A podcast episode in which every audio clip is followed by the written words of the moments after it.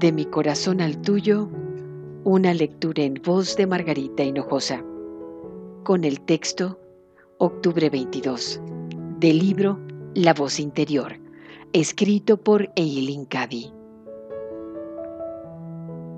Detente por un momento en medio de tus ocupaciones y comprueba qué es lo que estás poniendo en primer lugar. ¿Es tu trabajo? ¿Es la vida? ¿Son tus anhelos, tus deseos? Busca mi reino en primer lugar.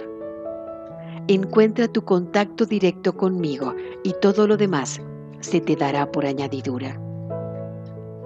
¿No te das cuenta de que tu comunicación conmigo significa mucho más que cualquier otra cosa, pues de ella emerge todo lo demás?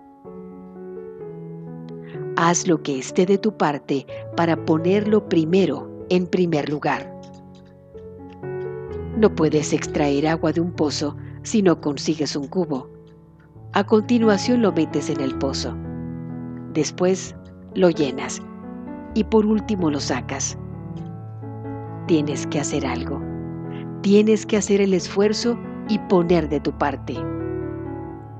Si te quedas mirando el agua del pozo, no vas a sacar nada. Al igual sucede con esta vida espiritual. Si te quedas mirando cómo los otros encuentran su unidad conmigo, no llegarás a nada. Cada alma ha de emprender su propia búsqueda interna y efectuar su hallazgo. De mi corazón al tuyo, una lectura en voz de Margarita Hinojosa.